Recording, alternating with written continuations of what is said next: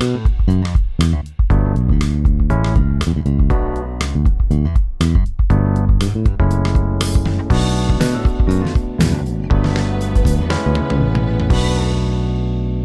スケアナビ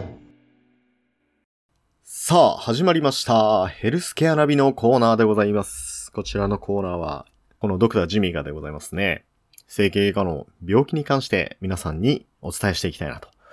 思っております。ということで、えー本日取り上げる病気は、こちらガングリオン。はい、すいません。いや、このね、ボイスチェンジャーすごく気に入ってるので、こんな感じで遊んじゃうんですよね。はい。はい。真面目にやりますよ。真面目にやります。さあ、皆さん、ガングリオン聞かれたことありますか？なんとなくね、あの、聞いたことあるかもしれないですけどね。シンカリオンみたいなやつじゃないですよ。新幹線の。シンカリオンでしたっけ？なんちゃら音あるんじゃないですか？ね。それとは違います。そういう戦隊もののアニメではありません。ガングリオンという病気があるんですよね。うん。名前だけ聞くとすごい強そうですよね。はい。えーっと、これはですね、何かと申しますと、結構なんか周りに、あの、聞いたことある人いるかもしれないですけどね。よくできるのは、えっと、手の甲の方に、えーこう、ぽっこり、丸っこいですね。まあ、しこりみたいなのが、えーできたような状態です。で、別に触っても痛くないし、みたいな。なんか、まあ、ちょっと弾力ある固めのやつだな、みたいなものが、えーできてたら、それはガングリオンかもしれませんっていうことなんですよね。で、えっ、と、まあ、大きさは様々ですけど、本当あの、米粒大、ね、ちいちゃいやつからピンポン玉ぐらいの大きさになるぐらいまであります。で、まあ、よくできるのは、えー手の甲とか言いましたけど、指先だったり、あの、手のひら側のところだったり、あとは足にできたりとか、まあ、足首にできたりとかすることもあります。ね。で、えー一般的には痛みはないんですけど、例えばその神経のそばで大きくなったりしちゃったら、痺れが出たりとか、痛みが出たりとか、ね、するようなことがあるって言われてます。で、あとはもう見た目にですね、ポコって膨れてるから、なんかちょっと気になるって言って、えー病院受診する人が多いですね。で、えーじゃあそのガングリオンって一体何なのって話なんですけど、えー病態としてはですね、えー病態っていうのはまあどういう仕組みかってことですけど、そもそもじゃあその中身何なのって話でしょ？こうぷくって膨れてて。で、えー中身はですね、もうなんかゼリー状のものになります。半透明の、えーゼリーっぽいやつが、それを注射器で抜くんですけどね、溜まってるやつをピューって抜くと、ゼリーみたいなのがジュルジュルジュルジュルって引けてきます。ね、ほんと、なんかゼリーって感じなんですよ。そのゼリー何なのって話なんですけど、これは一般的には関節液とか、活液って言ってですね、関節液っていうのは関節と関節の間の中を満たしてる。まあ関節の動きを滑らかにするようななためにある液なんですよね。で、活液っていうのは、えっ、と、前回バネ指の時とかに話したかもしれませんが、えー指を曲げる時とかは、こう、剣、剣っていうのがスムースにこう引っ張られて、筋肉と引っ張られて、えー指が曲がるんですよって。で、その指曲がる時にトンネルみたいなとこ通りますよっていう話しましたよね。そう。で、そういうところを通る、あのー時に、あの、いわゆるこう、差し油のように、その動きが良くなるように活液っていうものでもそこは乱されてるんですよね。なんで、そういうのが活液っていう。まあ、どっちも、こう、関節の滑りを良くしたり、腱の滑りを良くしたりするために、えー、あるものなんですけど、それが、なんかの表紙に、えー、ちょっとこう、袋状になってしまって、その中に関節液であったり、えー、活液が溜まるんですね。で、その溜まった関節液とかが、どんどん濃縮していって、ゼリー状になって、こう、袋みたいになっているっていうのが、えー、ガングリオンの正体でございます。で、なんでそんな袋みたいになるのっていうのはちょっとよくわかってないんですよね。うん。ね、現代医学何でもわかってそうですけど、こんな身近な疾患でもなぜできるか分かってなかったりするので、まあそんなことはあるんですが。はい。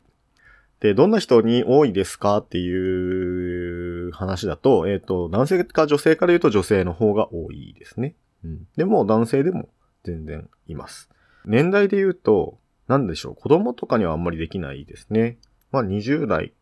以上じゃないでしょうか。こういう仕事してる人になりやすいとか、なかなかあんまないんですよね。まあその辺はやっぱりこう、ちょっと分かってないところなのかもしれないですけど、っていうのがあります。はい。それで、えー診断はどうしましょうね。まあ、見た目にポク、ポコッと膨れてて、これ触っても痛いですかとか、痛くないです。で、ある程度こう弾力があって、っていうところで、まあ大体ガングリオンかなって僕らは思うんですが、えー、こういったね、あの、皮膚の下にあるしこり、えー、は、まあ南部腫瘍とか言ったりしますけど、これって、まあこういうガングリオンみたいな、ガングリオンって基本的にその、えー、悪性ではないわけですよね。どこかにこう、転移、癌みたいにこう転移して、えー、広がるとかいうことはなくて、そこに収まるだけだし、別にそれ自体が痛みをこう起こすこともないから、まあ別に悪いもんじゃないんですけど、えー、悪いものかもしれないじゃないですか。その可能性が100%否定できないから、やっぱりそういう時はちょっと検査をします。で、まあ、ガングリオンかどうかを見るのは、えー、まあ、エコーがあればエコーでパッと当てて、その中が、まあ、均一な成分で充実してるなとかいうのを見て、で、えー、あとエコーは血流も評価できるので、えー、その中をこう血が流れてないかっていうのを確認したりしますね。たまに、えー、同じような感じでこう動脈瘤とかで動脈がこう袋状になってて、もうバンバンその中に血液流れてるのに、そこにこうピュンって針とか刺しちゃうとピシャーって血が出ちゃったりするので、まあそういう確認はしっかりして、問題なさそうだったら、えー、中身を確認する意味で針を刺して、えー、確認します。で、ゼリー状のものが引けたら、あやっぱガングリオンでしたね、みたいなのが一般的な流れになりますかね。まあ、でも中にはこう刺せないくらいね、ほんと米粒大ぐらいのちっちゃな種類とかもあったりするので、そういう時はもう無理に刺したりはしないかなっていう感じになりますが。はいはい。場所によってはね、あとは、ちょっと深いところになったりすると刺したりもできないので、MRI とかを取って、えー、確認したりすることもあります。という感じですね。で、じゃあ治療はどうするんですかっていう話ですけど、治療はですね、えっ、ー、と、さっきから言ってるように、まあ、ある程度刺せそうな大きさだったり、まあ、内容が引けそうだなっていう時は、針を刺して注射器でピューって中身を吸い取ります。まあ、針刺す時は、まあ、ちょっと痛いですけどね。まあ、それを吸い取ったりします。で、えー、これ絶対中身吸わなきゃいけないのかっていうと、まあ、まあ、診断をつける意味で一回吸うことはあるかもしれないですけど、基本的には、その神経のそばにあったりとかで、痛みを出さない限りは、えー、放置で OK ですね。で、放置してたら自然と小さくなる場合もありますし、まあ、あんま変わらずそのままある場合もあるんですけど、えー、放置で OK です。ただ、えっ、と、まあ、見た目が気になるとかですね。え、あとはその神経のそばでできたガングリオンで、えー、痺れが出てたら痛みが出たりする場合は、吸引してあげた方がいいです。で、まあ、ちょっと残念なことにこう、ね、その、中身を抜いても、結局根本の原因は解決してないわけですよね。この活液だったりとか関節液がその袋にどんどん溜まっていっちゃうっていう、その袋を根こそぎ取ってるわけではないので、まあ再発する場合もまあまああります。まあでも、あの、前よりは大きくならないですっていう場合とかもありますし、まあ、何回か刺したらなかなくなっちゃいましたっていうことも多いので、まあ様子を見ながらっていう感じになりますね。で、まあ例えばあとはその、神経のそばにできちゃって、神経を圧迫しちゃって、痺れが強いとか、あまりにその圧迫が強くてその先が麻痺をしてしまうとか、いう場合は、えー、とか、まあ、何回も何回も繰り返してもしょうがない。みたいな時は手術をすることがあります。で、その時はもう、えー、まあ風船のようになってるわけなので、それをもう根こそぎ取っちゃうみたいな手術をするんですよね。その手術をしても 再発する時もあったりするので、まあそこはちょっと注意してっていう感じにはなりますが、というところですね。はい。ということで、えー、まあ、ガングリオン。名前はいかついですけど、まあ、そんなに、あの、怖い病気じゃなくて、基本的には、そういう症状ですね。痛みとか痺れとかない限りは、絶対治療しなきゃいけないわけではありません。ということです。で、そうですね。えー、付け加えるなら、例えば、あの、今、あの、よくできるところは、ね、手の甲だったり、手首のとこだったり、まあ、あと足とかもあるんですけど、理論上はどこにできてもいいわけですよね。その関節があるとこだったり、えー、検証の近くだったりしたらどこでもできるので、あのー、肩のね、近くにできたり、肩の筋肉の内側の方にできたりすることもあるんですよ。そうすると、ちょうど健康上神経って言ってね、肩の筋肉を司る神経を麻痺させるようなことがあったりして、若い人なのに急にこう肩の力が、腕が力が入らないとかいう時に、まあちょっと考えなきゃいけない。その、そこにガングリオンがないかっていうのを考えなきゃいけないとかは、まあこれは別にあの、一般の人が知っとかなきゃいけないわけじゃないですけど、僕らは知っとかなきゃいけないようなことではありますね。あと、えー、まあこれガングリオンだろうって、えー、例えば僕の今のこの説明を聞いて、えー、思われるようなことがあるとするじゃないですか。で、だと思って、えー、病院に、じゃあ病院に行かなくていいやって思うのは、まあちょっと、えー、一回は行ってほしいっていうのがあるんですよね。で、これはなぜかっていうと、ガングリオンだったら別に問題ないんですけど、もしそれが、えー、他の、えー、悪性の南部腫瘍である可能性も、まあ、ゼロではないわけなので、そこは専門家の診断を一回ちゃんと受けてた方がいいかなと思います。えー、悪性の南部腫瘍は、まあ、ちょっと特徴があるんですね。まあ、悪性の南部腫瘍って種類めちゃくちゃあるんですけど、悪性と疑う、僕らが見てて疑う場合、どういう場合があるかっていうと、まず、まあ、大体大きさが5センチ以上あると悪性疑った方がいいって言われてるんですね。もう一つは、えー、急激に大きくなっていくっていうのがありますね。良性の場合は、こう、数年単位かけてもそんなあんま大きさ変わらないですねっていう感じなんですけど、悪性の場合は、もう、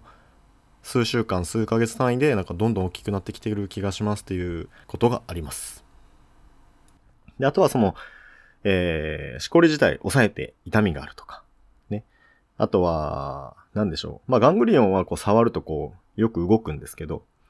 あの、全然動かい動かない、このベタっとくっついてるようなものだったりとか、すごく硬いとか。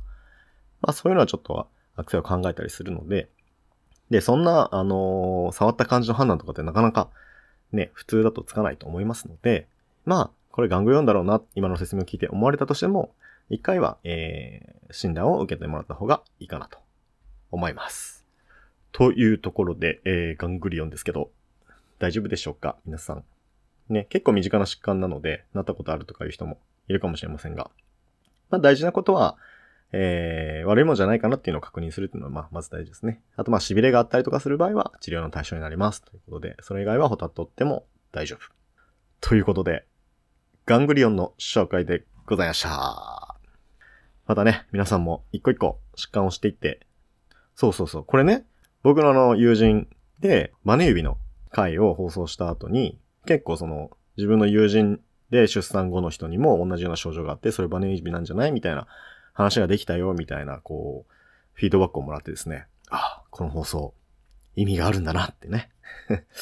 思っておりますので、えー、なんかそういったちっちゃなね、皆さんの生活に役に立つようなことがあるんであれば、もうほんと本望でございます。ということで、いつも聞いていただいてありがとうございます。またね、えー、次回も、えー、なるべくわかりやすく説明できるように頑張っていきますので、よろしくお願いします。ではでは、ありがとうございました。もう一つは、えー、急激に大きくなっていくっていうのがありますね。えー、良性の場合は、こう、数年単位かけてもそんなあんま、もう一つは、えー、急激に大きくなっていくっていうのがありますね。えー良性の場合は、こう、数年単位かけてもそんなあんま大きさ変わらないですねっていう感じなんですけど、悪性の場合は、もう、数週間、数ヶ月単位で、なんかどんどん大きくなってきている気がしますっていうことがあります。大きさ変わらないですねっていう感じなんですけど、悪性の場合は、もう、数週間、数ヶ月単位で、なんかどんどん大きくなってきている気がしますっていうことがあります。